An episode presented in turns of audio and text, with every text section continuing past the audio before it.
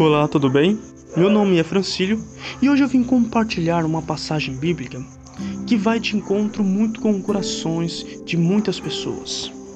Melhor dizendo, vai ao encontro com os corações das pessoas. Muitas pessoas hoje estão vivendo em tempos muito perturbadores. Eu não estou dizendo nem pelo momento que nós estamos passando da pandemia, mas por conta que uma vez o Senhor Jesus Cristo disse que, por se multiplicar demais o pecado na terra, o amor de muitos, em outras passagens, diz que o amor de quase todos se esfriará. E porventura, será que Deus vai achar fé na terra? Será que na volta de Cristo, será que Deus vai encontrar pessoas ainda amando seus semelhantes? O mundo todo está perturbado.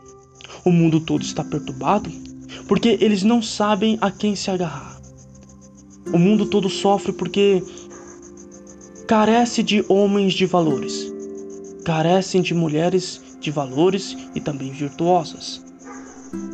Mas no meio de tanta confusão, o apóstolo Paulo, já na sua velhice, depois de ter experimentado muitas coisas nesse mundo, ele escreveu aos Filipenses, no capítulo 4, no versículo 7, que diz assim: E a paz de Deus, que excede todo o entendimento, a paz que Deus dá, ela ultrapassa todo o entendimento humano. Ninguém consegue entender a paz que Deus dá ao ser humano. De modo que, certa feita, três jovens hebreus, na província de Babilônia, no campo de Dura, isso você pode ler em Daniel no capítulo 3, a saber, o nome desses jovens era Ananias, Misael e Azarias. Eles sentiram paz no coração, ainda que o todo o palácio, toda a corte babilônica estava contra eles. Por que estava contra eles? Porque eles não queriam se prostrar e adorar a estátua que Nabucodonosor tinha levantado. Mesmo assim, eles não perturbaram seus corações. Mesmo assim, eles não ficaram preocupados. Eles sentiram a paz que excede todo o entendimento. E se fosse por, para morrer por Cristo, eles morreriam por Cristo. Todos os mártires, eles sentem uma paz muito grande. Eles não ficam perturbados se vão morrer ou não. Simplesmente são tão apaixonados por Deus que não se preocupam. Se fosse possível, daria a vida outra vez ao nosso Salvador. E a paz que excede todo entendimento também estava no coração do apóstolo Paulo, de maneira que ele já dizia que na sua mente nada o acusava e que não mais era ele que vivia, mas Cristo que vivia nele. E continuando a passagem, diz assim: Guardará os vossos corações e as vossas mentes através de Jesus Cristo. A paz que excede todo o entendimento vem exclusivamente através do nosso Senhor Jesus Cristo. É o Senhor Jesus Cristo que ao nós descarregarmos os nossos fardos diante do seu pé, ele, de bom grado, vai pegar esses fardos, colocar em suas costas e carregar por nós. E isso ele disse. Ele disse isso lá em Mateus, no capítulo 11, no versículo 28, 29 e 30, que diz: Vinde a mim, todos vós que estáis cansados e sobrecarregados, e eu vos darei descanso. É muito boa esta passagem, porque o mundo todo, todas as pessoas, saibam elas ou não, mas todas elas acham-se vergados pelo peso do fardo que carregam. Todas estão carregando um peso que só Cristo pode carregar. E o maior de todos os fardos o fardo que dói e que machuca é o fardo do pecado. Que se fôssemos, que fôssemos deixados a suportar esse peso, ele nos mataria. Pois o pecado, ele é a causa de toda a desgraça que existe no planeta. Por conta do pecado, foi barrado a comunicação do ser humano com o seu Criador. A criatura e o Criador já não mais têm a mesma comunicação que tivera antes lá no Jardim do Éden. Se não fosse o Senhor Jesus Cristo vindo até nós, fazer esta reconexão, trabalhando como intercessor, nós estaremos completamente perdidos. A ausência do Pai nos mataria. Continuando a passagem, Cristo ainda nos dá uma luz como suportar os pesos que nos é colocado por conta do pecado.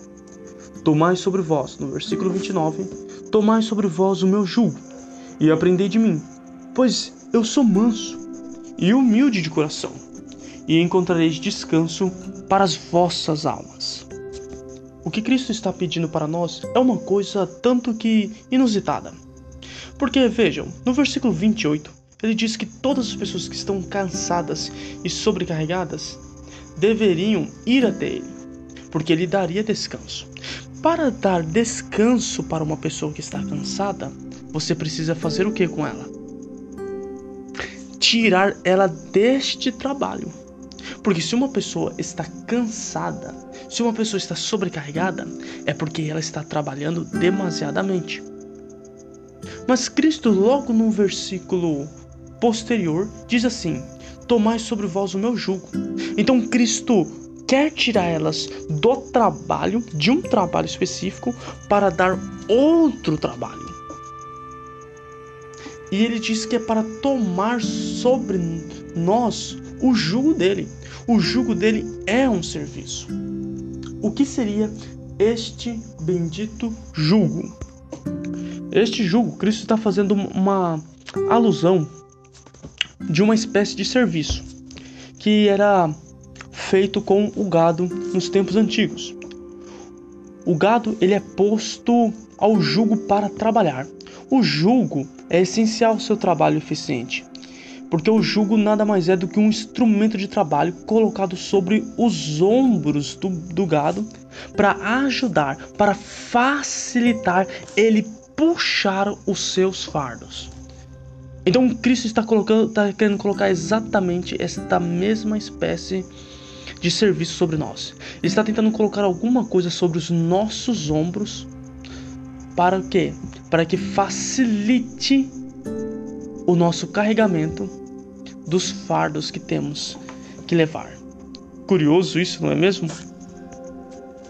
Agora, sabendo que o jugo nada mais é do que um instrumento que liga até o fardo carregado, que jugo seria este que Jesus Cristo quer colocar sobre nós para facilitar o nosso trabalho, para facilitar o carregamento das nossas cargas? O jugo que Cristo está querendo colocar sobre nós é o serviço que nós prestamos a Deus. É a lei de Deus. A lei de Deus, a grande lei de amor revelada no Éden e também que foi proclamada no Sinai e no novo concerto e também escrita no coração é o que liga o obreiro humano à vontade de Deus. E quando nós fazemos a vontade de Deus, é nos dado uma bênção. Sabe que bênção é essa? Paz de espírito, porque a sua consciência não te condena de absolutamente nada. Porque o amor que você teria que dar ao seu bendito irmão está sendo dado. E quando você ama o seu semelhante como a ti mesmo, você está obedecendo à lei de Deus, porque a lei de Deus diz: amarás o teu próximo como a ti mesmo. E também nós revelaremos o mesmo espírito de obediência e submissão que o salmista diz no Salmo 40, no verso 8, que diz: Deleito-me em fazer a tua vontade, ó Deus meu. Ó Deus meu, sim, a tua lei está dentro do meu coração. E também estamos ser, seguindo o exemplo do nosso Mestre Jesus Cristo, em que o apóstolo João, no capítulo 6, no versículo 38 de seu evangelho, diz: Eu desci do céu não para fazer a minha vontade, mas a vontade daquele que me enviou. O amor para com Deus, o zelo pela sua glória e o amor pela humanidade caída trouxeram Jesus à terra para sofrer e morrer. Foi esse o poder que lhe guiou a vida e esse é o princípio que nos manda adotar. Portanto, você quer ter paz? Então se deleita em fazer a vontade de Deus. E você está ponhando prova a Deus. E pode apanhar faça a vontade de Deus. Procure fazer a vontade de Deus e você será abençoado com a paz que excede todo o entendimento. E Cristo, de uma maneira muito inteligente, no próprio versículo 29 ele diz uma coisa muito curiosa. Ele diz: E aprendei de mim. E aprendei de mim. Por que, que ele disse e aprendei de mim? Porque Cristo está querendo dizer o seguinte: eu sou exemplo do que é submissão, do que é seguir e fazer a vontade do meu Pai. Eu sou o quê? Porque eu sou manso e humilde de coração. Cristo nos convida a ser igual a Ele. Ele é o exemplo de humildade e exemplo também de mansidão. E quando seguimos o exemplo de Cristo, fazendo a vontade daquele que nos dá a paz que excede todo entendimento, então, olha que interessante, e olha a palavra e encontrareis descanso para vossas almas porque o meu jugo, ou seja, a maneira em que eu coloco vocês para trabalhar, é suave. E o meu fardo é leve. Em outras palavras, Cristo está querendo tirar a gente da servidão do pecado, porque o pecado escraviza. O pecado faz com que a gente sinta ciúme, inveja, ódio, nos faz vontade, nos faz mentir, nos faz até matar interiormente a nossa vida espiritual e também o nosso irmão. Nos faz, nos faz adulterar mentalmente. Então ele quer tirar, ele, o nosso Senhor Jesus Cristo, quer tirar a gente dessa servidão, deste jugo e carregar esse fardo. Esse fardo que o pecado traz, porque com o fardo do pecado vem mais uma coisinha de brinde, chamado remorso e esse remorso pesa a nossa consciência e nos tira a paz. Então, ele nos convida agora a fazer a sua vontade. E quando nós fazemos a vontade de Deus, então aquele aquele peso de consciência, aquele pecado que estava pesando sobre você é trocado e colocado o amor de Deus, a paz dele, a longanimidade, a paciência. O amor de Deus vai brandar, vai brandar novamente o seu coração. Então eu finalizo este áudio dizendo uma coisa: os que se apegam à palavra de Cristo e entregam a alma à sua guarda e a vida ao seu dispor, encontrarão paz e sossego. Nós temos que aprender, meus queridos, a entender a vontade de Deus para nossas vidas e colocar todo o entendimento que nós temos de Deus em prática, para que nós sejamos luz a esse mundo, para que o mundo não nos glorifique, mas glorifique o Pai, porque o Pai que nos moldou, o Pai que nos deu todo o entendimento. E então, meus queridos irmãos, seremos luz no meio de tantas trevas. E muitas pessoas estão sedentas, querendo saber como adquirir a paz de espírito, como adquirir a consciência leve, como viver uma vida de regozijo.